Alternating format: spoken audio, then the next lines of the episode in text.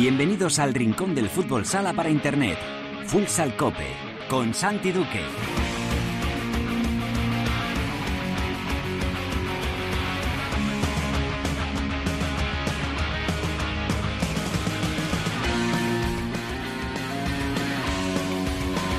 Hola, ¿qué tal? Bienvenidos a Futsal Cope, la casa del fútbol sala, en cope.es. Hoy alcanzamos el programa número 325, es el quinto capítulo de la décima temporada en este espacio reservado a todos los amantes de este deporte. Ya lo sabes, nuestro rinconcito exclusivo para hablar sin mirar el reloj de fútbol sala. Estamos metidos en semana europea después de la disputa de la cuarta jornada de liga. El Barça y el Pozo buscan su pase para la ronda élite de la UEFA Futsal. Champions League después de que los azulgrana firmasen el pleno de victorias ante Jaén 5 de 5 y los charcuteros empatasen frente a Palma el día que se lesionaron tanto Leo Santana como Mati Rosa. La verdad es que fue eh, un día bastante, bastante negro. Inter sacó su partido adelante frente a Burela, tuvo que remontar pero luego terminó goleando y el Levante estuvo fenomenal ante Industria Santa Coloma, ganó el partido, se pone quinto en la tabla, vamos a hablar ya en unos minutos con su entrenador Diego Ríos. En la tertulia vamos a analizar lo ocurrido en la cuarta jornada de la liga y, por supuesto, vamos a estar también pendientes de esos partidos que están en juego. Está jugando el Barça, marchan bien las cosas, está jugando el Pozo, está empatando de momento el equipo de Diego Justozzi, pero ambos deberían avanzar sin problemas a la siguiente ronda de esta UEFA Futsal Champions League. Vamos a hablar de todo en la tertulia con la ayuda de Roberto Mila, de D5Radio.com, de Óscar García y de Teresa Sendín. En Futsaleros por el Mundo, hoy la directora nos va a llevar hasta Suecia, precisamente para vivir in situ cómo va la UEFA Futsal Champions League para el Udevaya, que entrena Andrés Moncada. Como siempre, Javi Jurado y Alba estarán al frente de la primera división femenina y Yolanda Sánchez nos hablará de lo que ocurrió en la jornada en la segunda división. Será todo con la mejor música la que selecciona para Futsal Cope nuestro DJ particular, el manager de Megastar, Perico Sain de Baranda. Todo preparado para empezar con Antonio Bravo en el control de sonido. Esto es Futsal Cope.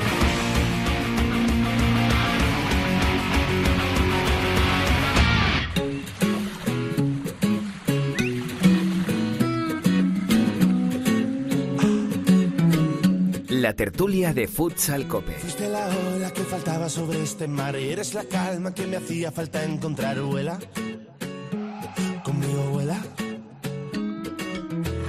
Y esta sombra para cobijar rayos centellas y este flow para regalar, vuela. Conmigo vuela. Somos cometas en el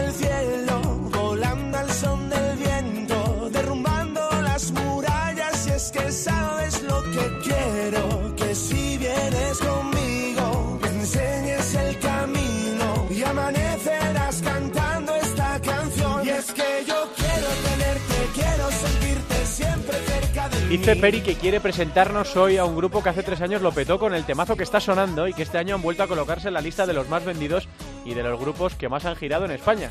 Son muy amigos de Cadena 100, son valencianos, su estilo de vida es buen rollo y hace el amor y no la guerra. Hoy la música va a girar en torno a Bombay. Vuela. Conmigo vuela. Hola, directora Sendín, ¿qué tal? Buenas tardes. Muy buenas. Pendientes de lo que está pasando en la, en la UEFA Futsal Champions League, ¿no? Aquí lo tengo puesto. Tanto de nuestros equipos como, de de los otros que son nuestros también un poquito, ¿no? Exacto. Está por ahí también Oscar García, hola Osquitar. Hola, buenas. Bien las cosas para el Barça, ¿no? Eh, primera parte contundente, Ayer 0-4. era, ayer era el partido complicado y una vez que lo ha sacado ya no tendrá problemas para ser primero de grupo. Y más apretado está lo del Pozo, ¿no? Que está empatando a cero contra el subcampeón de Europa. El Pozo tiene el camino inverso. Al final tiene los partidos. eh, el primero el más fácil, el de ayer, sobre el papel. Lo sacó bien, lo sacó con contundencia y ahora le quedan los dos exámenes porque clasificado en teoría está, pero no es lo mismo ser primero que ser tercero. Está por ahí también nuestro compañero y amigo de d5radio.com, Roberto Mila. Hola Robert, ¿qué tal? Hola, buenas tardes a todos. Bueno, ¿Qué tal? ¿Cómo estáis? Siguiendo también la jornada de la Champions, ¿no? Me imagino. Por supuesto. Bueno, vamos a ver, ¿no? Si con un poquito de suerte y con la calidad de los nuestros conseguimos plantarles en la Final Four, que ese es el, el primer paso. Bueno, primero superar la main round, luego la ronda élite, plantarles en la Final Four y a ver qué, porque la pasada temporada terminábamos cayendo en las, en las semifinales. Ayer tuve la suerte de ser invitado a Pista Azul y me preguntaban Cancho, Chema y Gustavo un poco por eso, ¿no? Por cómo ha perdido en los dos últimos años, eh, eh, tanto en selecciones como en clubes, Oscar, un poco ese mandato que regía en Europa del fútbol sala español, lo hemos ido perdiendo y al final solo lo valoras cuando, cuando no lo tienes, ¿no? Sí, al final es complicado, los demás eh, también crecen, además con proyectos eh, muchos muy puntuales eh, destinados a eso, a Europa. Al final el, el Kairat es un equipo hecho por y para la Convención Europea, porque en, su liga no compiten apenas.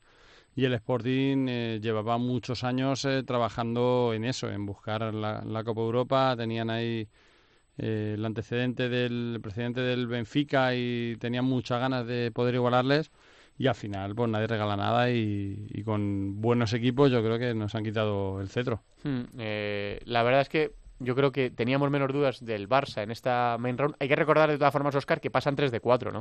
Sí, pasan 3, pero, pero no es lo mismo ser primero que ser segundo y que ser tercero, porque de, esta ruta de los buenos, digamos, eh, pasan esos tres. Los primeros eh, pasan a ser cabezas de serie, con lo cual no se cruzan en la siguiente ronda. Los segundos también son como segundo cabeza de serie, no se pueden cruzar con sus primeros, pero los terceros van con los que vienen de la ruta de los equipos más flojos y les puede tocar cualquiera. Eso implica que si eres tercero te puede tocar un primero y un segundo muy, muy duros. Y si encima no organizas, pues ya es complicado. El Pozo parece que sí que ha pedido organizar esa ronda élite.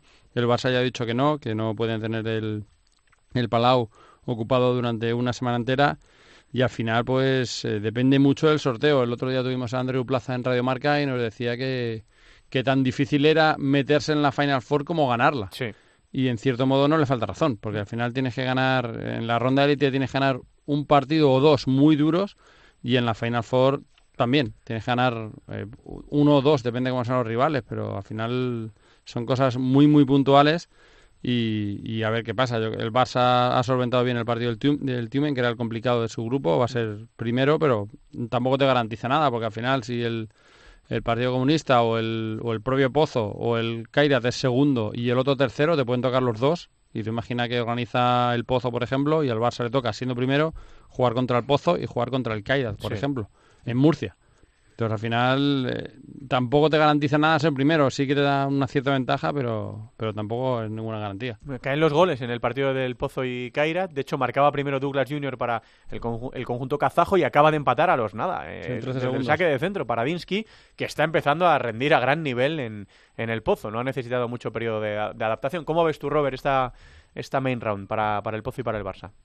Bueno, un poco lo que lo que decía Oscar, ¿no? El partido duro del, del Barça fue ayer, eh, bueno, ese resultado corto y, bueno, eh, si visteis el partido, eh, un poco también eh, mereció algo más, también, ¿eh? Tuvo sus ocasiones y ahí, bueno, volvió a aparecer Juanjo que, que bueno, hablábamos de, de Paco Sedano, Paco Sedano, pero de que salió Paco Sedano, o sea, Juanjo está sellando la portería del Pozo, ya lo hizo, la portería del Barça, perdón, ya lo hizo la temporada pasada y ayer fue importante también para, para sumar esos tres puntos sobre el frente al equipo más más complicado no y el Pozo bueno eh, esa renta de goles de ayer también es importante y yo creo que hoy hoy es el partido complicado contra Cairás además Cairás viene de caer 3-0 contra el Partido Comunista y bueno eh, claro eh, ya tiene mucha experiencia en esta en esta competición es una está acostumbrado siempre a llegar o bien a la Final Four o, o quedarse a las puertas y bueno, yo creo que, que Cairá se, se, la juega bastante, ¿no? Para no tener un susto luego en el, en el partido que le queda contra los húngaros. Me sorprendió mucho el resultado ayer del Partido Comunista de ganándole 3-0 a Cairá. Sí, sí, la verdad es que es un puñetazo encima de la,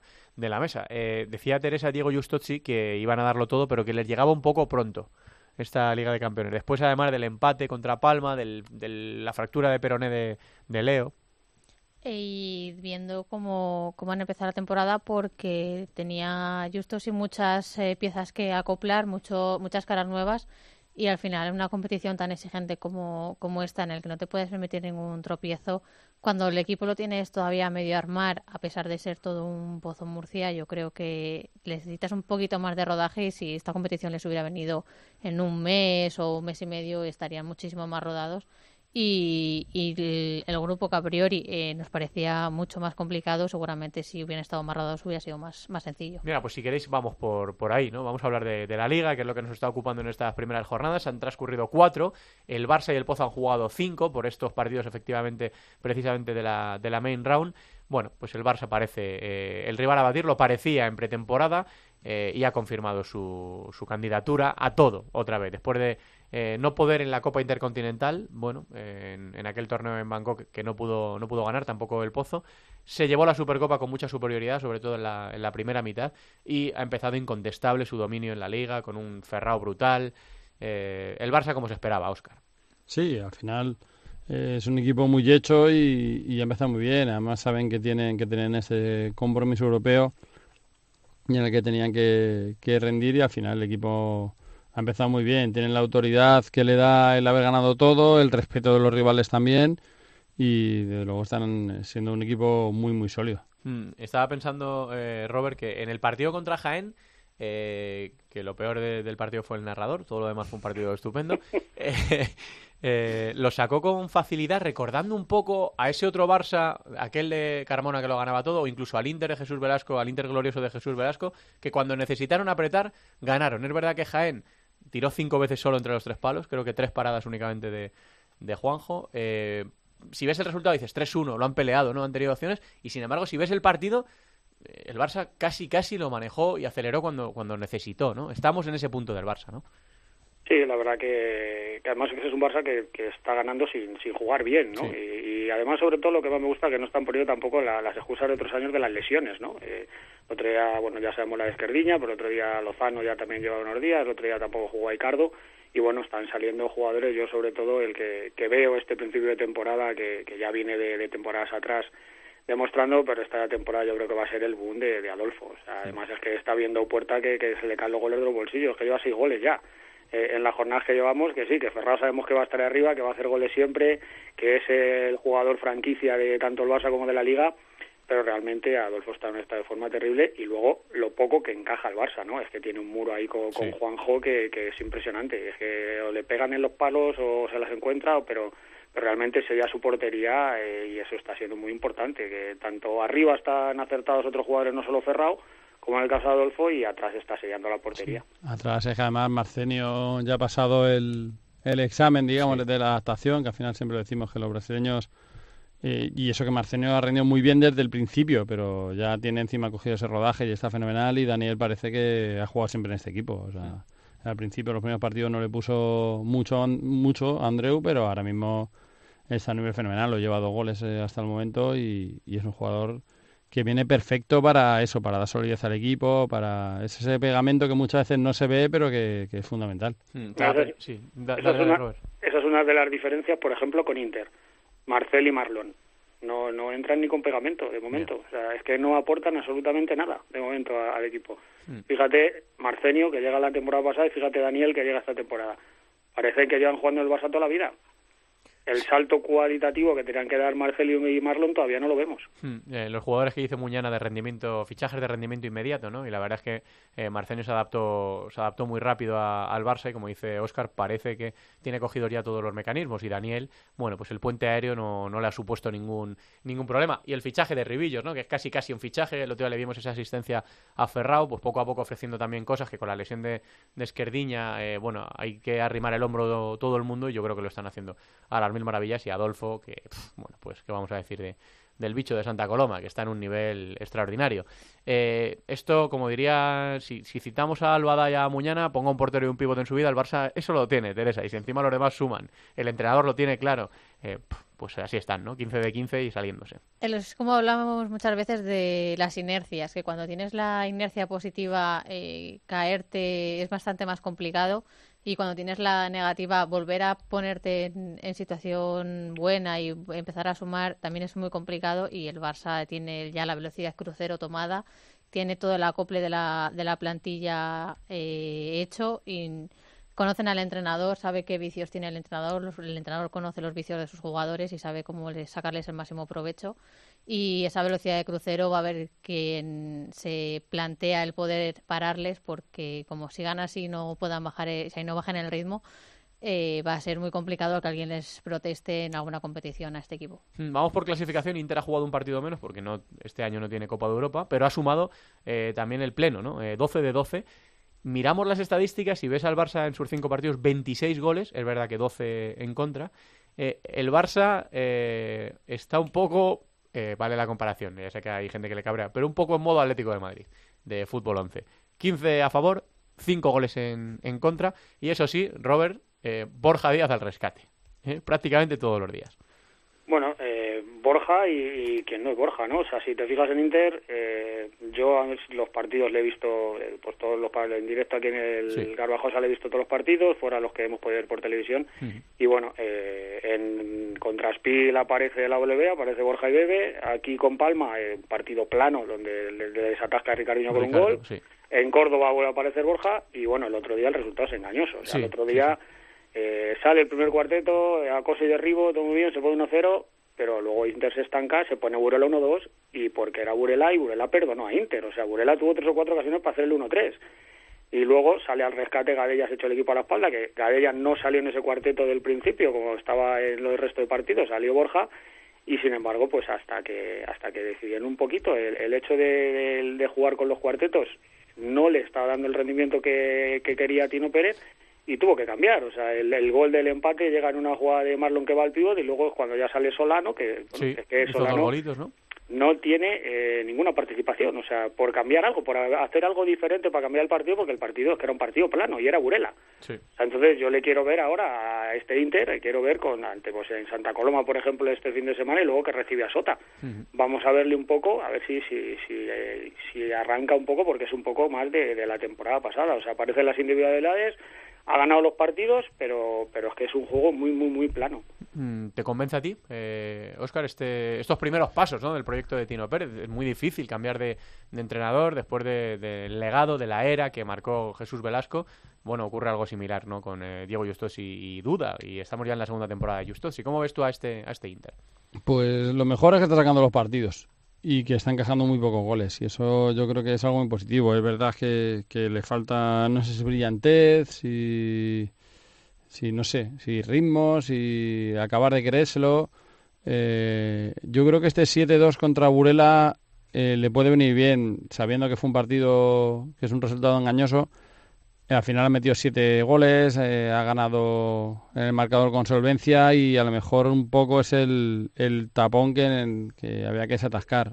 El verdadero tapón va a venir cuando de verdad se vea las caras con el Pozo o con Barça y pueda plantarles cara y pueda ganarles un partido. Ahí es donde el equipo yo creo que se soltará del todo. Pero este, este partido yo creo que, que puede servir. Ahora, igual llega el sábado en, en Badalona y, y la lían y eso lo contrario pero yo creo que este partido le va a dar esa confianza al ver que, estamos sólidos, que el equipo está sólido, que el equipo eh, saca los partidos y que encima, pues en, un partido marca siete.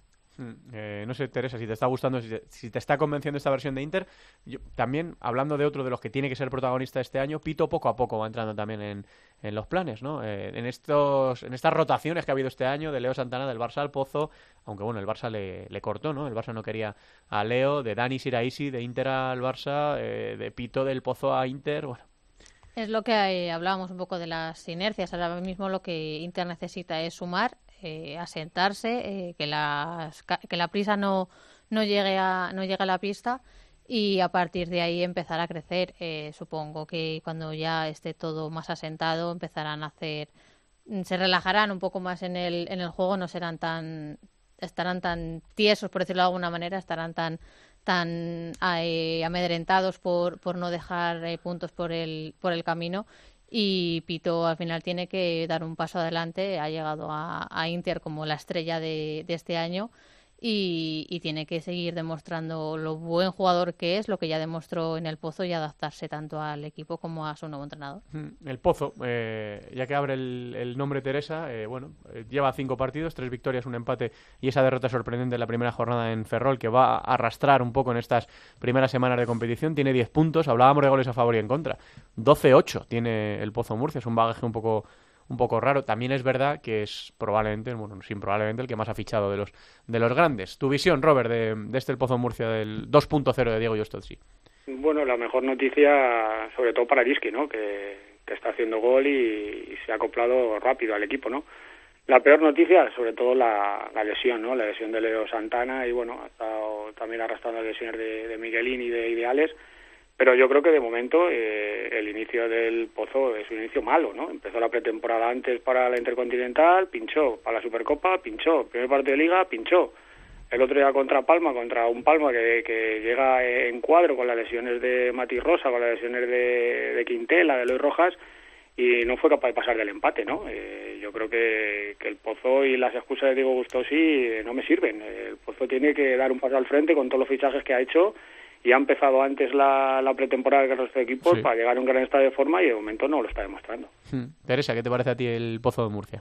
El Pozo Murcia. Lo, lo hablábamos un poco un poco antes. Son muchas piezas que acoplar, mucha mucho rutina que coger con los nuevos fichajes y habrá que darle un tiempo de prueba y de, de estabilizar todo para ver al final cuándo llegan a ese punto de, de perfección para ver si pueden aspirar a algo más o al final van a quedar como las últimas temporadas de siendo los subcampeones o los terceros por la, por la cabeza. ¿Qué te parece a ti, Osquitar?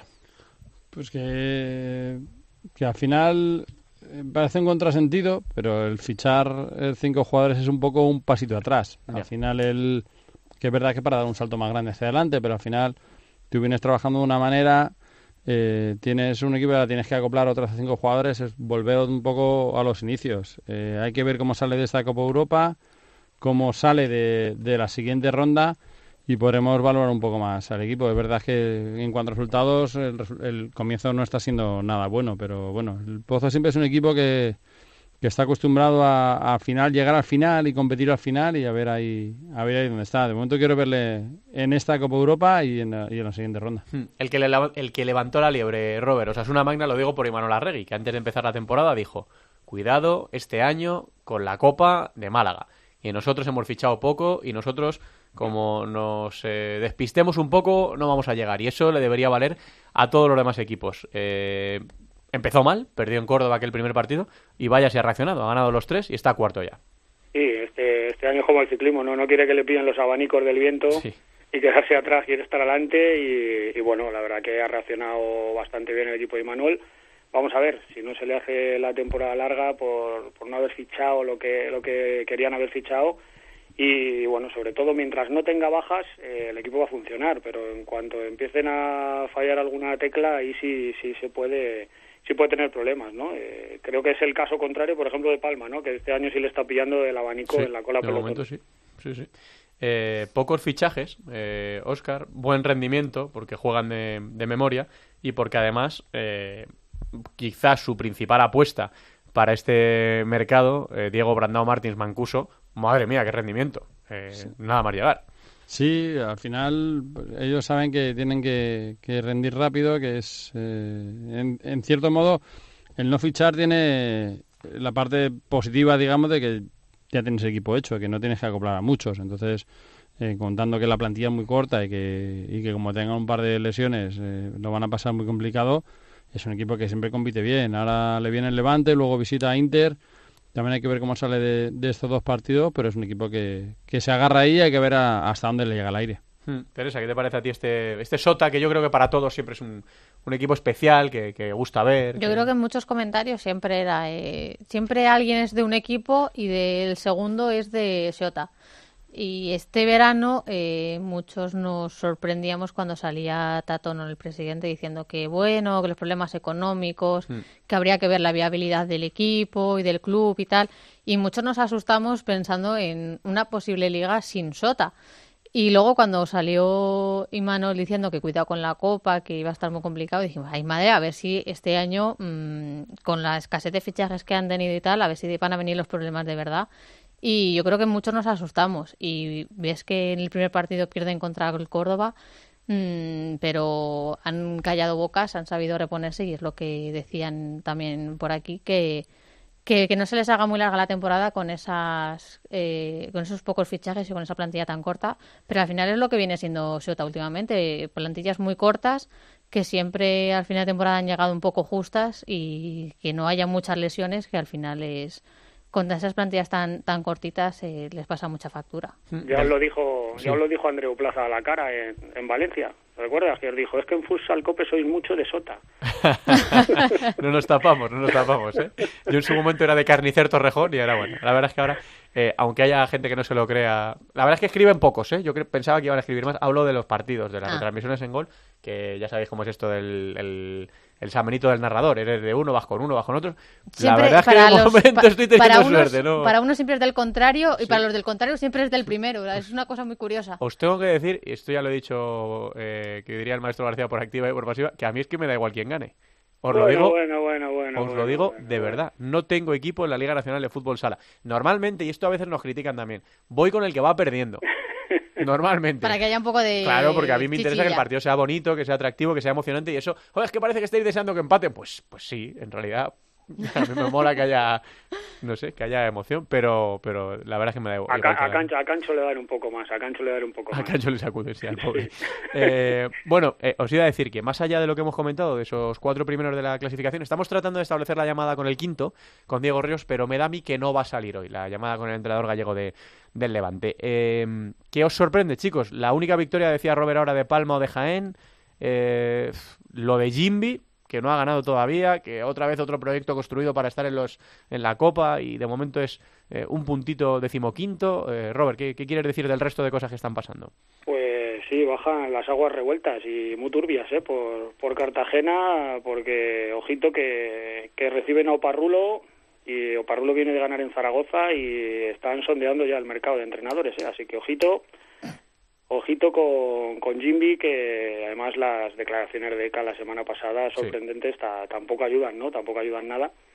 Y vamos a ver, si, si Oparrulo gana en Cartagena, vamos a ver que, cómo va la cosa. Y luego, bueno, pues eh, Levante, que, que el otro día pues le, le dio un buen repaso a, a Santa Coloma y se, se sitúa ahí arriba del proyecto de Diego Ríos. Eh, por supuesto, ya sabemos lo gran entrenador que es y, bueno, vamos a ver hasta, hasta dónde puede llegar. Y luego, bueno, Palma, pues con esas lesiones, eh, está ahí abajo. Y vamos a ver, porque recibe a Peñíscola, Peñíscola evidentemente, con Juan Luque no te puedes fiar y como le pinte la cara allí en San Mois, luego el Palma va al Palau. o sea, te haber metes ahí ¿eh? abajo y luego subirte va a costar. Sí, Y bueno, está- pues está esa zona va- en, en pleno dentista está ahora. Sí, sí, sí, el tema. por el dentista, sí. Esa zona baja, pues eh, Burela y Jimmy tienen la opción de, de poder salir y además con dos equipos que en teoría son de Suria. Burela recibe a Viñalbali, Sí, entonces es un partido que, que Burela si, si quiere sobrevivir tiene que tiene que ganar a Viñalbali en su casa y Jimby recibe a Parrulo, o sea, son los dos colistas y son los dos que tienen que tratar de salir y este fin de semana es importante que estemos tan al principio para coger oxígeno y salir un poquito hacia arriba. Sí, la verdad es que eh, pf, hay equipos que empiezan mal y luego viene un calendario adverso y lo pueden pagar, ¿eh? Eso que estamos diciendo del que llegue tarde para esta copa se la pierde. De momento, Oscar, tres outsiders entre los ocho primeros, eh, Oparrulo, Córdoba y Viñalbali y Valdepeñas. Ojo Viñalbali, que había empatado los dos primeros, que perdió el tercero, pero que ganó el otro día con autoridad, con Rafa, con Chino. No, tiene, un eh, equipo, tiene un equipo muy sí, interesante para sí. estar ahí peleando por eso. Yo creo que sí que hay que pedirle, no tanto que se meta, porque al final eso siempre es más complicado, pero por lo menos que lo pelee y que no sufre por abajo y parece que, que está en esa línea. y eso además que está teniendo está teniendo lesiones ¿eh? también eh, Valdepeñas y pero bueno la verdad que él está de forma de chino el otro día con los cuatro goles eh, está está que se sale está de selección. Tanto chino como Borja están los dos de selección la cuestión es lo de siempre no a quién nos llevamos Sí, sí, sí. La verdad es que eh, Cuenta- estaba pensando en Cecilio también. Cu- Cuenta con pocas novedades, que ya no queda nada, que ya lo que viene es todo de verdad, y hasta por lo menos después del Mundial, pocas novedades yo sí, creo que va a haber. no no, va a si haber yo me fío de ti Oscar si yo sé que, No, después, mira, de, eh, que después de Venancio y, el- y el- Fede Vidal eres tú el de No, el, el otro día estuve mirando todas las convocatorias de, de Fede en esa temporada, en, en este año que lleva en el cargo, y ha llamado a 27 jugadores en ese tiempo. No está mal. Y entonces ahora viene el, el premundial, viene el, el pre-europeo, el mundial. No creo que se salga de esos 27.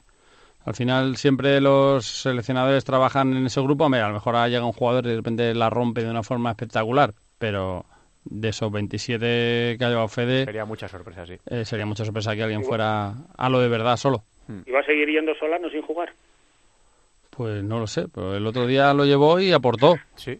Entonces al final tienes que tener muchas veces Les también pasa a la- muchos seleccionadores eso, ¿eh? Que tienen Es que yo jugadores que, creo que, para claro, ellos son fijos y que jueguen más o jueguen menos en sus equipos los que- es que en las selecciones también muchas veces eh, eh, a ver no, no digo que, que no tienen que ir los mejores Ya, pero sí, muchas sí. veces eh, los mejores eh, pues lo mismo necesitas suplentes y lo mismo necesitas pues oh, hostia, Otros un- perfiles, un- ¿no? un un pívot momento no puntual. tengo. Eso es. Claro, entonces a lo mejor, oye, pues eh, yo llevo 14 a un torneo, eh, no van a jugar los 14 de todo- todos los partidos, en los partidos normalmente juegan, jugarían 8 o 10 de campo, con lo Sí. cual hay dos que no juegan, entonces también tengo que gestionar esos dos. Y Sí, yo llevar- creo que, que muchas un, veces... espe- te- un- un- un especialista que me sirva para un momento Claro, determinado. es. Claro, o sea... No, que en- sepa su rol a lo mejor. Que... Claro, en, su- en su día, por ejemplo, eso lo hizo Inter con Nano Modrego. Nano dice, oh, un jugador, que es una- un fichaje europeo así, pero Nano Modrego estaba, para el ratito que estaba, cumplía perfectamente, encima tenía el plus ese de los dobles penaltis, Sí, sí. esa parte, pero Nano era un jugador que venía hecho, que sabía lo que venía, que sabía cuál era su papel y, y que lo cumplió perfectamente. Entonces, eso trasladado a una selección, hay veces que hay veces que hay que hacer eso también. ¿Quieres decir algo más, Teresa, de esos equipos que están eh, que no hemos repasado, que no están entre los cuatro primeros? ¿Algo que te haya sorprendido de este primer tramo de la, de la competición? Mm, Nada que añadir sobre los equipos, pero sí me preocupa el tema de lesiones. Sí. Mucha rodilla, mucha lesión de larga duración y que acabe de empezar la temporada y que ya haya muchos jugadores que ya estén pensando en un marzo, abril, en sus buenos eh, augurios. eh, me preocupa. No sé si es por preparaciones físicas, no sé si es por mm, Mala casualidad, mala suerte, pero que tantos se hayan concentrado en estas primeras cinco temporadas eh, me preocupa y mucho por la gravedad de las lesiones. Sí, tiene, tiene mucha mala suerte, porque al final eh, Esquerdiña fue solo un apoyo. Sí. Mati Rosa, por lo visto, fue en un golpe en un entrenamiento. Eh, lo de Leo el otro día fue al tirarse al suelo que se, Se quedó, enganchado pie, sí. Al final ti- tiene mucha mala suerte, verdad que es que es muy llamativo porque no solo son esos. es- Pola no ha debutado todavía, eh, Lisandro ha tenido un- una aparición eh, testimonial, Miguelín, Ferran, Pla- ¿no? Ferran Plana, Miguelín, eh, son muchos los jugadores que, Sí, sí. que no están jugando. Eh, vamos a echar un vistazo, chicos, a los partidos de la quinta jornada. Perdemos dos. Los que ya se jugaron, el Aspil 3, Barça 6 y el Córdoba 3, el Pozo 5. Así que vamos a mirar al resto, a ver cuál os apetece, cuál os llama más la atención o lo que queráis decir. El viernes 8 y media, Osasuna Magna Levante. También 8 y media, Palma Futsal Peñíscola. Para las 9 quedará el Pescado Rubén Burela, Viñalbal y Valdepeñas y el Jaén Paraíso contra Fútbol Emotion Zaragoza. Y ya el sábado, a la 1, Industria Santa Coloma Movistar Inter. Este es el partido que damos en gol. Y a las 6, Jimbi Cartagena o Parrulo Ferrol. A ver, Teresa, empiezo por ti.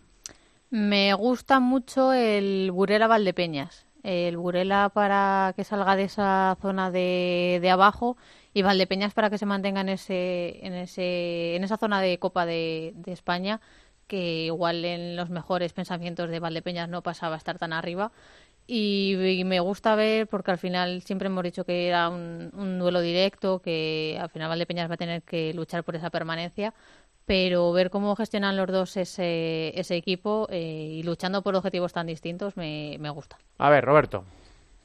Bueno, la verdad que hay varios, ¿no? Eh, ese duelo en Anaita y Manora Regui y Diego Ríos. Sí, eh, pues, tiene buena eh, pinta sí. Tiene una pintaza total, ¿no? De, de dos choques de entrenadores y que van a ser dos equipos que, que yo creo que, que están destinados a estar en la parte alta después de los grandes, ¿no?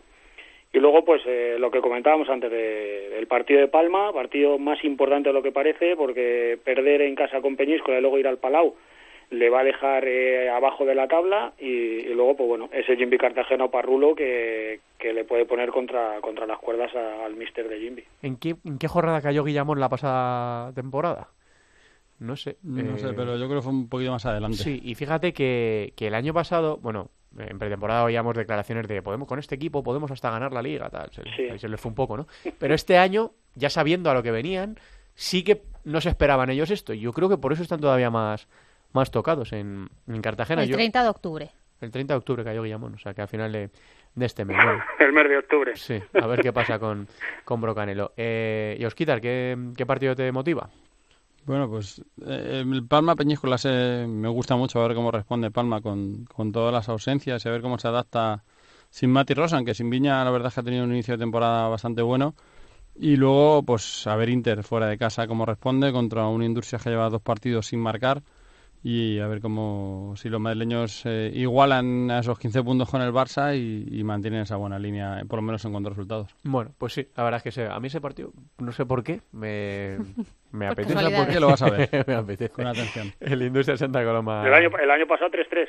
El año pasado 3-3, solo que este año están en el exilio. ¿Esto hasta cuánto va a durar? Pues será, yo creo que era casi toda la temporada, Ah, me sí. parece. No sé si... No si era, pero vamos, las obras eran una remodelación total del pabellón. O sea, Sí, que sí. al final eso... La verdad es que Eso es esto es un rollo para los aficionados y tal, pero luego es gloria bendita ver cómo están quedando los pabellones, ¿eh? Porque el Virgen de la Cabeza es un espectáculo, el pabellón de Córdoba es una maravilla, el nuevo Palacio de los Deportes de Cartagena está genial, o sea que, joder, se ven cada vez, cada vez canchas mejores, eh, de infraestructuras, de todo para los aficionados y, bueno, pues a mí me parece bien que el, el estándar de calidad de la liga exija ciertas, ciertas cosas. Eh, pues no sé si queréis decir algo más. ¿Cómo siguen los partidos, chicos? 0-5 iba el Barça, ¿no? Y 1-1 sigue. el Y eh, estaba en el descanso hace un ratito el Pozo. Es- Cinco el Barça con tres de Daniel. Sí, está costando adaptarse a Dani Sirai, sí. Sí. ¿Qué estarán, pensando, qué estarán pensando en, en Torrejón? Bueno, pues no, no te sé decir, no te sé decir. Bueno, chicos, que un placer, como siempre, compartir con vosotros Oye, este, una, este una ratito. cosita Dime, más. Robert. Sí. Una cosita más para, para la doctora del programa, para Alba. Sí. Eh, lamentable quiniela la suya. Ah, sí, no, no, no, no he prestado mucha atención. ¿Qué ha pasado? Estaba más centrada en la defensa de la Ah, tesis, defensa, bueno, encima tiene enfadados a la gente de Valdepeña, le estoy enfadadísimos. Claro, Valdepeña es Córdoba, al dos fijos, sin meter un doble, fíjate, por lo menos. No, pues, la- la- la- ¿Hay dobles ahí quiniela? ¿Eh? ¿Admitís dobles? no, hombre, pero bueno, era una- A ver, Oscar, no hay que contarlo todo, macho. Vale, vale, vale, vale. Bueno, pues la doctora Ya, ya cum os laude... tocará, eh, ya os tocará, pero vamos, que cuando vaya por Valdepeñas, que no se preocupe, que allí ya sabe que son buena gente, no se lo tiene en cuenta, que le dará una botellita. Joder, ahí. Jurado y yo el año pasado la liamos pero pardísima, ¿no, Jurado? Estamos ahí en el récord negativo de cuchara Sí, de madera sí, en la sí, cabeza. sí. Hombre, os pegó un repaso Radio Marca con Pa- Oscar y con Parra García, ¿no? Parra Sí, García. sí, Parra García. Nosotros buscábamos eh, forrarnos, ¿no? La quiniela millonaria. bueno, chicos, que ya sabéis, el fútbol sala en D5 Radio, todos los partidos de Inter y alguno más, eh, Robert, ¿no? Alguno más, de vez en Sí, cuando. correctísimo, correctísimo. Estamos ahí a ver si le sacamos al jefe coger los bártulos y la maleta y viajar un rato. Claro, joder, esos viajecitos que, que dan la vida, con comidita normalmente en la playa, ¿eh? Un arrocito, algo rico de la tierra. Qué, Viviendo. qué- qué- qué vividores sois, qué vividores. Un abrazo grande, señor Mila. Un abrazo para todos. Eh, Gracias. Quitar, seguimos pendientes de, de la Champions. Hablamos la semana que viene. Un abrazo Un grande. abrazo. Vamos a futsaleos por el mundo.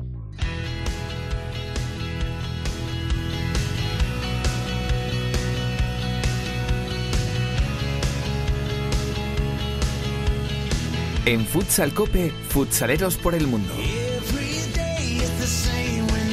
Nos está esperando nada más y nada menos que un entrenador de equipo de la UEFA Futsal Champions League que está eh, siendo anfitrión en esta ronda principal. Ya sabía yo que no ibas a tardar en llevarme al fresco. Nos cogemos el avión y el abrigo y nos vamos al norte. Claro, Teresa. y la semana pasada me dices, no sé yo si tardarás mucho en llevarme al frío, pues, pues prepárate que te toca. Nos vamos a ir hasta Suecia. Eh, como dices, allí se está disputando uno de los grupos de esa main round. Y allí tenemos eh, capitando al, e- capitaneando al equipo local a Andrés Moncada, su entrenador de Udevaya. Andrés, ¿qué tal? Ah, muy bien, ¿y ustedes? Bueno, hoy para vosotros, eh, como se suele decir, estáis en capilla, porque si no me equivoco, debutáis a las siete y media en ese partido de la main round contra el Georgians. Exactamente, a las eh, siete y media contra el eh, Georgian Tbilisi, eh, campeón de la Liga Georgia. Eh, y sí, ah, los nervios, no voy a ocultarlo que los nervios y, la ilusión son, son muy grandes en este momento y, y todos desearíamos que ya, ya fuera la hora del partido para, para poder sacar todos los sentimientos que tenemos adentro de la, de la mejor manera que sabemos y es jugando al fútbol sala. ¿Cómo encaráis esta competición? Muy difícil, muy difícil porque el fútbol sala en Suecia es muy es relativamente nuevo, la liga solo ha, existido hace cinco años, eh, eh, el equipo el Uddevalla eh, ha dominado la liga desde el principio, eh, tenía muchos jugadores, ex- exjugadores de fútbol de la primera primera división sueca que, que se juntaron, que eran amigos, se conocían desde niños, se juntaron y empezaron a jugar fútbol sala y han estado juntos cinco años, eh, han ganado tres veces la liga los últimos tres años y antes quedaron segundos eh, dos años.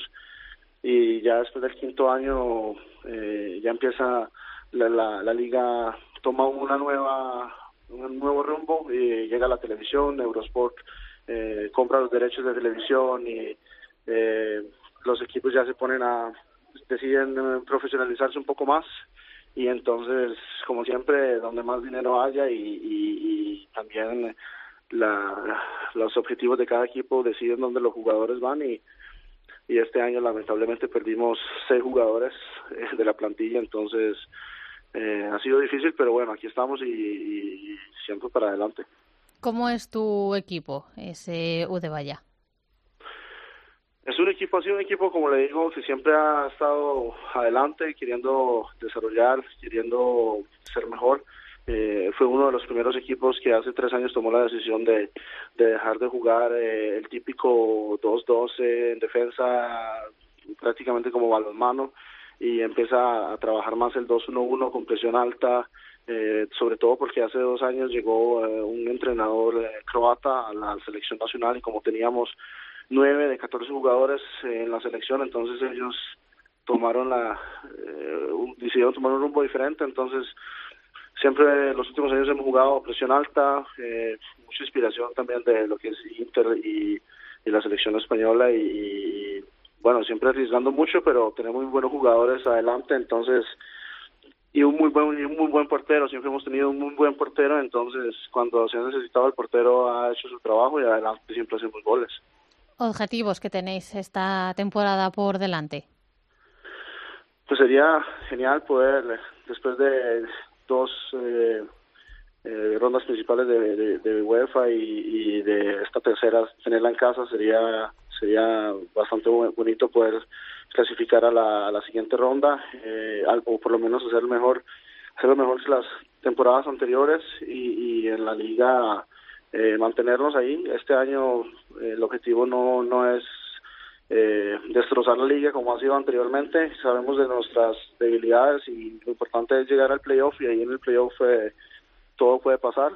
Tenemos jugadores muy, muy con mucha experiencia y, y jugadores jóvenes con mucha hambre, entonces eh, ganar el título obviamente es un objetivo, si no sino por lo menos llegar a las semifinales, que, sería también un buen, un buen logro para nosotros.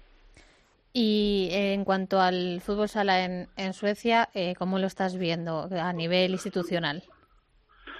Eh, bueno, los suecos, como todos buenos escandinavos, nunca se aventuran a hacer algo sin, sin planearlo bien, sin tener todos los sin tener por lo menos la mayoría de los aspectos cubiertos eh, y hacer muchos análisis de, riesgo eh, como le digo, el fútbol sala en sí ha solo ha existido aquí cinco años en lo que es eh, liga y selección.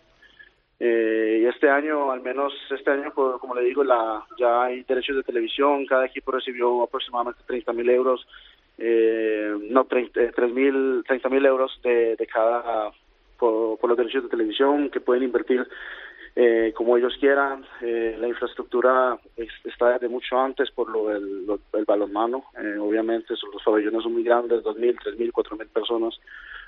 Eh, y no, evolucionando. Eh, lastimosamente por el idioma, lo que son los, los cursos de entrenador y esto dificultan mucho. Entonces, hasta ahora la, la UEFA pudo con la Federación Sueca eh, hacer un curso eh, de entrenador eh, en sueco y anteriormente los que hablamos español hemos lo hemos hecho en España y los que los que han podido han ido a Finlandia o a, o a otros países a hacer el curso de UEFA en, en inglés. Así que se recomienda Suecia para posibles aventuras. En estos momentos, como le digo, este año ya los equipos que tienen un poco más de dinero, tienen un poco más de, claridad cómo son los objetivos y cómo desarrollar el trabajo, eh, han traído ya, ese, es el primer año que la mayoría de equipos tienen jugadores semiprofesionales. Entonces la mayoría de los equipos tienen unos 5 o 6 jugadores que reciben un, unos unos 800, 900 euros al mes y, y, y entrenan 3, 4 días a la semana, juegan y tienen un trabajo medio tiempo de lado eh, y, y, algunos jóvenes que que están ahí que reciben una, una dieta por cada por cada partido unos 50 60 euros por partido. Y hay otros equipos como nosotros que tenemos eh, teníamos una necesidad más grande y que teníamos eh, una organización un poco más desarrollada y, y, hemos traído por ejemplo un portero español que ha estado en Francia los últimos cuatro años eh, que quedó campeón con el Toulon de Francia la temporada anterior eh, lo hemos traído, Sergio Jiménez, eh, de, de Llagosta, creo que, que, se llama el pueblo, eh, y es genial tenerlo aquí y, obviamente eso ayuda a que a que las, los los sponsors, a que los fans, a que todo alrededor eh, crean en, este, en, los proyectos del, fútbol sala y, se invierta más dinero, porque al final sabemos que sin dinero no se puede. Hmm. Eh, Andrés, ya la última. Eh, fuera del fútbol sala, ¿cómo es la vida en, en Udevalla? Estoy viendo, eh, ya sabes que a mí me gusta mucho viajar, situaros en el, en el mapa, que no está demasiado lejos de Oslo, que está como al suroeste de, Suecia, eso sí, a la otra punta de, de, Estocolmo, en una buena localización, ¿no? Para conocer Escandinavia. ¿Qué tal es la vida allí? ¿Cómo es la convivencia con los, con los suecos? Yo cuando llegué a Suecia en el 2006 eh, con mi familia eh, vivimos en el puro norte de Suecia, en el literalmente en el polo norte, en un pueblo pequeño que se llama Jokkmokk. Eh, y hace tres años que me, me, vine para acá y no me arrepiento en lo absoluto porque en el verano es caliente, es como una, es como la ribera, la ribera sueca, los yates, las, las, las cabañas y todo muy lindo, la naturaleza, los fiordos eh, noruegos están muy cerca, eh, como usted dice, en Oslo está apenas a dos horas en, bus, eh, y la, la, la, vida en Suecia es, es de otra, es increíble, como le digo, Sergio, el portero este, eh, me, me dice, tío, no hay un, no hay basura en la calle. Está todo eh, limpio, ¿no? Civilización, todo, todo limpio, la gente maneja con cuidado, eh, todo el mundo te ayuda. Imagínese que él me contó una historia que salió a un bar el, sábado, a un bar a tomarse algo y, y relajarse un poco eh, y no sabía que aquí no se aquí no se puede pagar con, con dinero en metálico, tiene que pagar siempre con tarjeta. Y él solo tenía dinero en metálico. Ah. y, dice que no tuvo que estuvo ahí como seis horas y, se tomó dos tres cervezas, comió algo y no tuvo que pagar absolutamente nada. Y él no sabe hablar inglés y no y no habla sueco y, a la gente no le importó, o sea, la gente ayuda, la gente te, te anima, la gente eh, es, otro, yo que soy colombiano y que jugué fútbol sala en, Costa Rica, eh, eh, es un shock todavía después de 10 años de, tiene sus cosas malas también, obviamente, el, nivel de vida, la infraestructura y el y lo todo alrededor es definitivamente como lo pintan. yo, yo tuve la experiencia de ir a, a Noruega en 2000 de vacaciones y nos explicaba la guía que era Noruega que había una especie de norma no escrita de ley de convivencia que se llamaba la ley de, derecho de paso. Yo veía allí chalets, eh, Andrés, tremendos, casas tremendas, que no tenían valla que no, que no estaban delimitadas y entonces eh, la guía nos explicaba que para qué iban a delimitaros y cada uno sabía cuál era su casa y su propiedad y que nadie se iba a meter en la propiedad de otro y que si lo hacía era porque necesitabas a lo mejor atravesar la casa de él eh, por el jardín para llegar antes a un sitio, pero que cuidarías las plantas, que si necesitabas coger una manzana de un árbol que tuviese él en su, en su territorio, en su terreno, porque, porque la necesitabas verdaderamente, la cogías y que allí no pasaba nada. Y claro, para nosotros era como hablarnos en, en chino, ¿no? sí, yo, le, digo que yo, yo, cuando llegué a Suecia había jugado cuatro años, eh, había vivido cuatro años en Costa Rica y soy colombiano cuando llegamos aquí al, pueblito este en el norte, eh, las casas no se cierran, los autos no se cierran, eh, la, llave, o sea, tal vez usted cierra, y pero la llave la deja colgando al lado de la puerta por si el vecino necesita entrar a, algo, ¿entiendo? O si, necesita el carro de emergencia o... Es tremendo. Claro, pobres ellos, ¿eh, Andrés, cuando vengan a, otros sitios, ¿no? Eh, porque para nosotros el choque es muy positivo, pero para ellos, cuando de repente vean cómo es la vida en otros lugares, deben alucinar un poco los pobres, ¿no?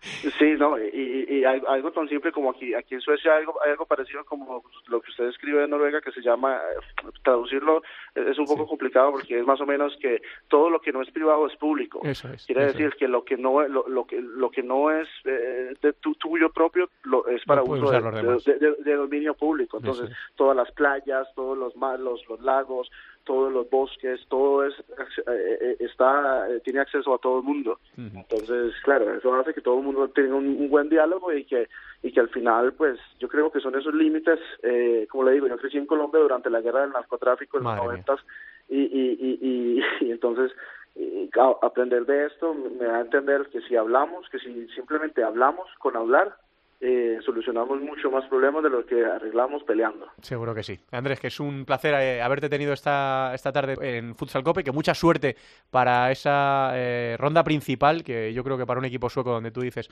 como tú dices, el fútbol sala están haciendo es un, un gran éxito, así que te seguimos en la, en la distancia. Un abrazo muy grande.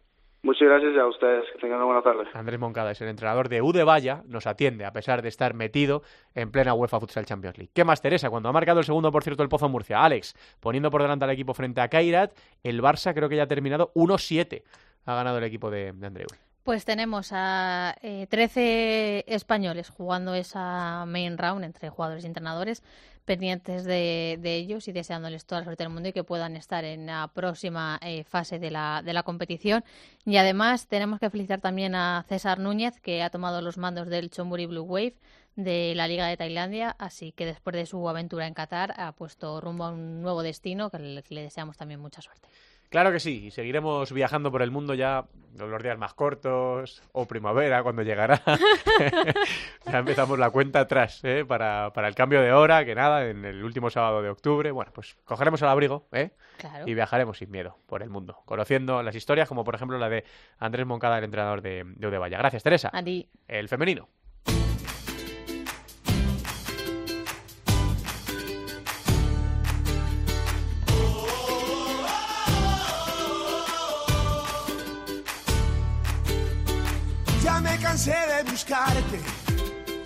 Ya me cansé de ser siempre el que llama tu atención. Fuiste veneno en mi sangre. Fuiste la droga prohibida, fuiste mi tentación. Seré tu luz al caminar. Tuviste tiempo para dejarte llevar.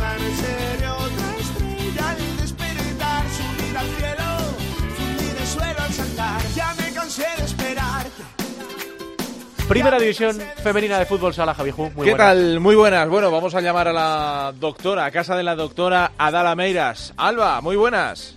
Hola, buenas tardes. Hola, Bueno, bueno, doctora, bueno, bueno, bueno. Toc, toc, doctora. Esta, esta está como cuando como si hubiera ganado la copa. Como si te quitado- Cuando la copa era 8 y entonces se metían un fiestón de la leche, a lo mejor, pues un equipo gallego y quemaban Galicia, por ejemplo. Se ha quitado una mochila grandecita de, de encima. Pues Por cierto, digo. Alba, que te has sacudido, eh, como le llamas tú, el señor lamentable, ¿eh? Sí. por lo que ha dicho ha sido una lamentable quiniela. Sí, la verdad que sí. Estabas muy a tu tesis. Pues estamos Yo es que, a ver, no me puedes hacer una quiniela a tres días de presentar mi tesis que mi cabeza estaba en otra parte. Vale, Pero es que además ha habido, eh, no sé si la jornada en la que más empates ha habido en el mundo. Ya, ya, ya, ya, ya, ya. Estamos finos en esta casa, eh, con el ¿Qué tema de la Bueno, escucha, de- seguro de que mejoraste Radio. la de jurado y la mía. Sí, sí. No tengo excusa, no tengo excusa. Ha sido lamentable. Bueno, eh, lamentable, como diría Robert. Eh, hemos tenido la cuarta jornada, bueno, después del parón por la selección, que no nos fue mal todo, hay que decirlo, contra Portugal, Alba, eh, con ese doble encuentro en Huelva, dos victorias. Y luego tenemos esa cuarta jornada en la que siguen otra vez dando otro paso al frente Futsi, Pescado Rubén Borela y Orense en Vialia firmando su cuarta victoria. Orense lo hizo en cancha del, de UCAM el Pozo de Murcia 2-3. Futsi, un partido un poquito más trabado, pero al final resolvió bien en Tepollo Pescamar por 1-2. Y Borela ganó con más holgura 1-5 en cancha de Ciudad, en una jornada en la que apuntamos también las primeras victorias de Universidad de Alicante fuera de casa en Bilbao. eh, 1-5 ante el Bilbo y luego Móstoles también eh, en Villafontana 3-2, primer triunfo de la temporada ante Peña Esplugues y de momento sin puntuar Saló Calacant perdió 1-2 ante Roldán, aunque tuvo sus opciones también de, de haber conseguido el empate el equipo alicantino y luego también Majada Onda que tiene un partido menos y que eh, cayó 0-2 ante un Alcorcón que también quiere eh, pide paso entre los tres de arriba. Bueno, quitando esos tres de arriba, como comentas, que cuentan todos sus partidos con, con victorias, es cierto que quizá de Futsi, Burela y, y Ourense, Burela fue el que tuvo más, más fácil eh, el partido, que no eh, tuvo tan difícil conseguir esa victoria, aunque es cierto que Ciudad de Burgas en su pista es eh, un equipo fuerte y que es a, lo que va esta temporada, ¿no? A conseguir la permanencia y sobre todo con, co- sumando puntos e- en su pista, aunque es cierto que evidentemente contra Burela pues es bastante complicado. Lo de la victoria de Universidad de Alicante, bueno, no sé si ha sido el cambio de entrenador, el rival o que ya han conseguido centrarse un poco en la eh, esta temporada, pero sí que era cierto que verlas con con cero puntos era alarmante, ahora han empezado a, sumar y, y vamos a ver en qué en qué acaba. Lo que sí que es cierto es que llevamos solo cuatro jornadas, que eh, de momento no ha habido grandes sorpresas, por decirlo así, y que vamos a ver qué, pasa de aquí a Navidades, que como no es como el masculino, que se determina quién va a jugar la Copa, pues vamos a ver en ese primer parón que, nos separa. Mm. Eh, hoy, en el diario La Región de Orense, precisamente, quería hablarte también eh, de lo extradeportivo. Em, leemos declaraciones del presidente de Orense, Camilo Díaz, del presidente de Pollo, Juanjo García, y luego también del delegado de Burela, eh, José Luis Sáez. El titular es muy llamativo, por eso también quería comentar lo que dice. El fútbol sala femenino se muere. Es un titular que deja eh, Camilo Díaz, el presidente de, de Urense en Vialia. Eh, los tres hacen un poco de balance de ese encuentro, de esa reunión que tuvieron reciente con Luis Rubiales, el presidente de la federación, en el que dejan claros un poco sus puntos de vista, ¿no? Que tiene que ver sobre todo con eh, Rubiales habló de darle visibilidad a la competición, de darles eh, también eh, habló de dinero. Y Camilo Díaz lo que dice que de los 900.000 euros a repartir, que más de medio millón se corresponden a las ayudas por kilometraje que ya estaban, y habla de 240.000 euros que están para pagar la seguridad social de las jugadoras. Pero estamos hablando de un deporte donde la gran mayoría de las jugadoras no son profesionales y por lo tanto de ahí viene la queja de, Camilo Díaz. Eh, también la de Juanjo García que dice, hombre, nosotros afortunadamente el 80% de la plantilla es profesional, pero hay muchos equipos en la primera división femenina que no tienen jugadoras profesionales y no se van a poder beneficiar de, esta ayuda. Algo totalmente diferente también en, en Burela, donde el año pasado la buena noticia era ese convenio profesional que se acaba, ¿no? También. Bueno, a ver, a mí este tema, y es que hoy estoy calentita, entonces voy a empezar a soltar ya, porque ya vengo cabreada, entonces... Tú quédate a Alba.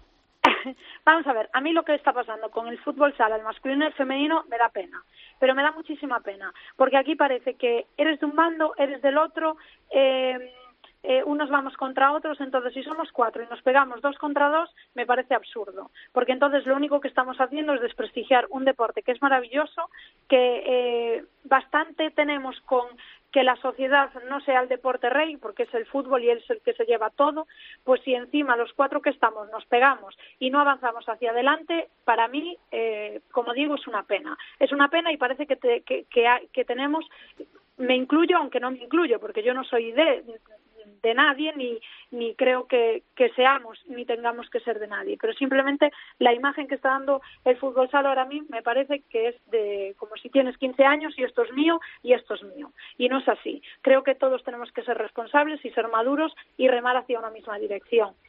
¿Qué pasa con el fútbol sala femenino? Que siempre ha estado desatendido, que nunca ha tenido ayudas. Eh, yo voy a siempre apoyar todas las ayudas que lleguen, pero es cierto que en este caso la mayoría de eh, las ayudas que llegan, que son esos 240.000 euros, que es la polémica porque es para jugadoras profesionales, evidentemente y en, y en un imaginario, ojalá que el fútbol sala femenino tuviese a todas las jugadoras profesionales y esa ayuda fuese realmente para que ellas eh, pudiesen tener mejores condiciones. Pero la realidad no es esa. Entonces, tenemos que partir de la realidad. ¿Cuál es? Que la mayoría de las jugadoras no son profesionales. Entonces, la mayoría de ese dinero no va a ayudar a la mayoría de los clubes. Y a mí los clubes, y como lo mm, os podéis imaginar, eh, me dan un poco igual, porque yo siempre he luchado por las jugadoras, porque lo he sido y lo he sufrido. Sí, que son las, las protagonistas al final de esto, sí, sí. No, y son las grandes afectadas. Sí, porque Eh, lo que tiene que hacer la federación, lo que tiene que hacer la asociación de clubes, lo que tiene que hacer la asociación de jugadoras, lo que tenemos que hacer todos desde los medios de comunicación, desde las propias jugadoras, es remar hacia una misma dirección y decir, bien, ¿dónde estamos? ¿Qué se necesita ahora mismo para continuar y para conseguir un objetivo? Esto, y hacia es donde tenemos que ir. Lo que no se puede hacer es saltarte diez pasos y decir, toma estas ayudas. Muy bien, pero es que yo no consigo llegar a ese, a ese paso, porque estoy muy abajo necesito que alguien me ayude a profesionalizar todo.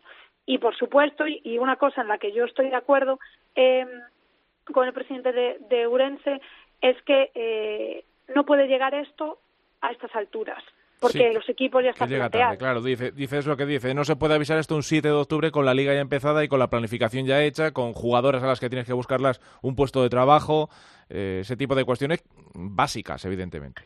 Que, por supuesto, yo apoyo a que la federación ayude y, dé ayudas y visibilice el fútbol sala femenino. Creo que la solución no es que yo tengo esto y yo tengo lo otro, sino que todos digan qué es, qué es lo que se necesita y, y haya un, un, consenso, ¿no? Porque parece que todos vamos hacia diferentes direcciones y entonces ahí es donde se pierde, ¿no? Porque no tenemos un objetivo común y cuando algo está mal, tienes que unirte para conseguir alcanzar algo, porque cada uno por una parte no vamos a conseguir nada. Y creo que eso es la base para poder avanzar y sobre todo en el femenino porque es el más perjudicado, porque el masculino ya lleva eh, muchos años remando y ya tiene una base sólida y, y los clubes y los jugadores mm, son profesionales, ¿no? Eh, eh, ganando más o menos, pero esa base ya la tienen, en el femenino no. Y hay que partir de una base en la que hay que profesionalizarlo para que las jugadoras tengan unas condiciones básicas para practicar un deporte, para eh, estar atendidas en las lesiones para tener unos convenios colectivos que me parece eh, algo totalmente eh, fundamental que es que es ilegal no tener un convenio, es ilegal que las jugadoras no puedan ser profesionales, ¿no? Porque la ley de los trabajadores, el estatuto de los trabajadores, perdón, la ley de igualdad, todo esto lo que nos dice es que todos tenemos que ser iguales y somos ante la ley, todos tenemos que tener los mismos derechos, pero no es así en el deporte. Entonces eso es algo que hay que eh, cambiar primero la ley del deporte, que directamente discrimina a las mujeres, y eh, la cosa que analizo en mi tesis doctoral es que ahí está la base. Si la ley no te ampara como deportista, no va a llegar ahora ni la federación, ni los clubes, ni nadie a decirte toma todo, porque es cierto que ha pasado con Burela, pero no es la tónica. Entonces hay que partir de una base y de ahí es donde tenemos que partir y donde nos tenemos que unir todas.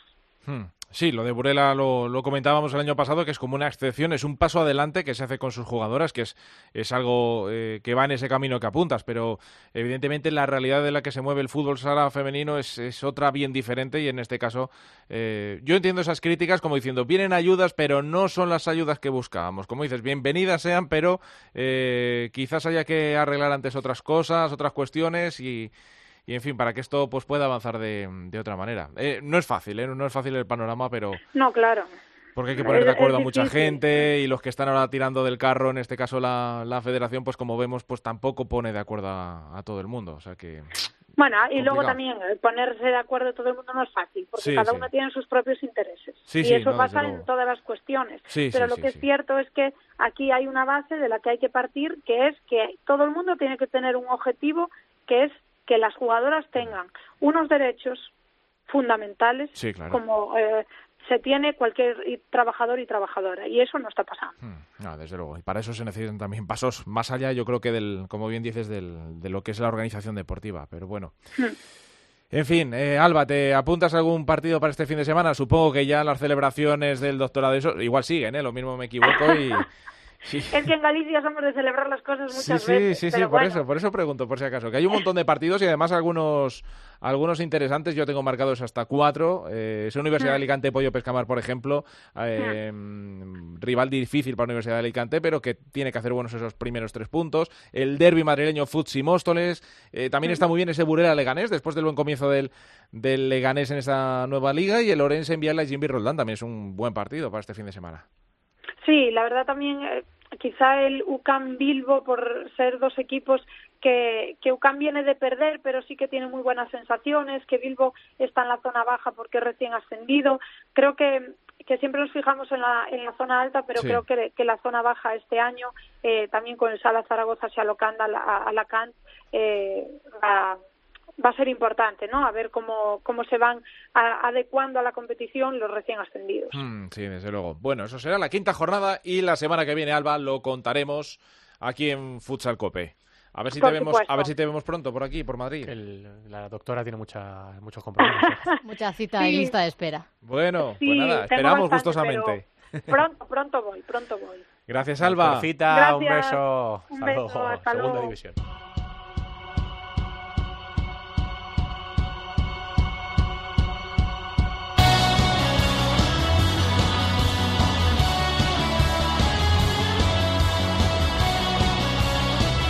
La segunda división en Futsal Cope. Nos queda, por supuesto, repasar lo que ocurrió en esta jornada de la segunda división, una segunda división que poco a poco va empezando a coger velocidad de crucero. Nos lo cuenta mucho mejor Yolanda Sánchez. Hola Yoli, muy buenas. ¿Qué tal Santi? Estos son los resultados que nos ha dejado esta jornada número 4. Comenzamos con el Barça B2, Bisontes Castellón 2, empate que le da el primer punto de la temporada al Bisontes Castellón. El conjunto visitante comenzó dominando el encuentro y fruto de eso llegó el primer tanto en el minuto 6 obra de Andresito, pero David Peña consiguió empatar el encuentro antes del descanso. En la segunda parte el Barça B le dio la vuelta al marcador, pero a falta de dos minutos para finalizar el partido, el conjunto castellonense consiguió empatar y sumar un punto en la clasificación. Air Frank Elche 6, Ciudad de Móstoles 3, victoria del conjunto ilicitano que no lo tuvo nada fácil. El conjunto de Móstoles salió por la victoria y fue quien dominó en la primera parte marchándose al descanso con el 1-2 a favor. En la segunda parte el Elche se recompuso y en los primeros 10 minutos anotaron cuatro goles imposibles ya de remontar para el conjunto visitante. Rivas Futsal 3, Unión África Ceutí 3, primer punto del Rivas esta temporada que no le sirve para abandonar los puestos de descenso. Fue un partido con mucha igualdad y con dos goleadores que acabaron expulsados, Huicasas por parte del Ceutí y Galende del Rivas. Viso Queruma Antequera 2, El Pozo Ciudad de Murcia 2, Nuevo empate del conjunto universitario, esta vez en casa con el filial charcutero.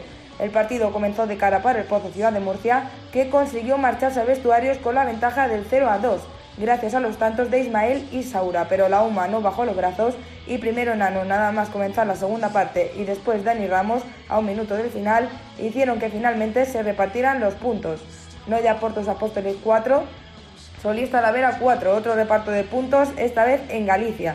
El Noya comenzó dominando el partido poniéndose 2-0 en el minuto 4, pero el Talavera quería puntuar y no dudó en plantar cara. Destacar Santi el doblete de Dani Colorado por parte del Noya y el de Jesús Jiménez del Talavera. Software del Sol Mengíbar 5, Azulejos Moncayo Colo Colo 1. El Mengíbar sigue en la lucha por el liderato y lo dejó claro en su victoria ante el Colo Colo, a pesar de que el conjunto visitante comenzó adelantándose en el marcador y llegó con la ventaja hasta bien entrada la segunda parte, un tanto de Héctor, uno de Aitor y un hat de Ureña le dieron la victoria a los locales. Santiago Fusal 2, Manzanares 2. El Santiago también consiguió puntuar y sumar su primer punto de la temporada, aunque sigue en la zona del descenso. Mimi adelantó al Manzanares en el minuto 13, pero el conjunto local respondió al minuto con el gol de Alberto. En la segunda mitad, otra vez Alberto le dio la vuelta al marcador, pero de nuevo al minuto, esta vez el Manzanares volvió a empatar el encuentro. Y finalizamos con el Betis Futsal 3, Nítida Alcira 0. Victoria del conjunto andaluz que le hace seguir siendo líder de la clasificación. El Betis quería seguir con su buena racha y así hizo, aunque los goles no llegaron hasta la segunda parte, una segunda parte totalmente dominada por el conjunto local. La clasificación Santi es la siguiente, es líder el Betis con 10 puntos, segundo el Mengíbar también con 10, tercero es el Elche con 8, la cuarta posición es para el Barça B también con 8 y cierra la lista de playoffs la Humantequera con 6. Por la parte baja de la tabla es colista el Bisontes con un punto, por encima y también en descenso Rivas y Santiago con un punto.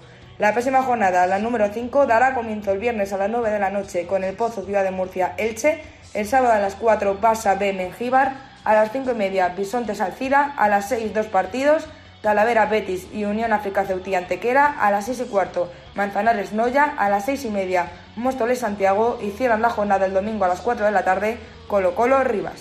Desperté en un sueño profundo y me encontré tirado en esta playa sin saber muy bien por qué no lo supe comprender. Bombay nos ha acompañado en este programa número 325, el quinto de esta décima temporada. Hemos, eh, no hemos tenido la opción al final de charlar con Diego Ríos, pero lo emplazamos para más adelante porque aunque esto se graba en podcast, nosotros lo hacemos como si fuese en directo. Así que bueno, pues eh, como digo, emplazamos la entrevista con Diego Ríos para más adelante. Estamos pendientes de lo que está pasando con el Pozo y con el Barça. El Barça ha ganado 1-7 a Ayat, está clasificado para la Elite Round como primero de grupo y el Pozo Murcia está empatando a 2 se había puesto por delante y ahora mismo está empatando dos, lo ha hecho Higuita, eh, el portero de Caira. Así que quedan unos minutitos, vamos a ver si el Pozo puede sacar por lo menos este empate que sería un buen resultado. Gracias a todos por estar ahí, nos escuchamos el miércoles que viene. Un abrazo, hasta luego. Nuestro correo electrónico futsalcope.cope.es En Facebook, futsalcope y en Twitter, arroba futsalcope.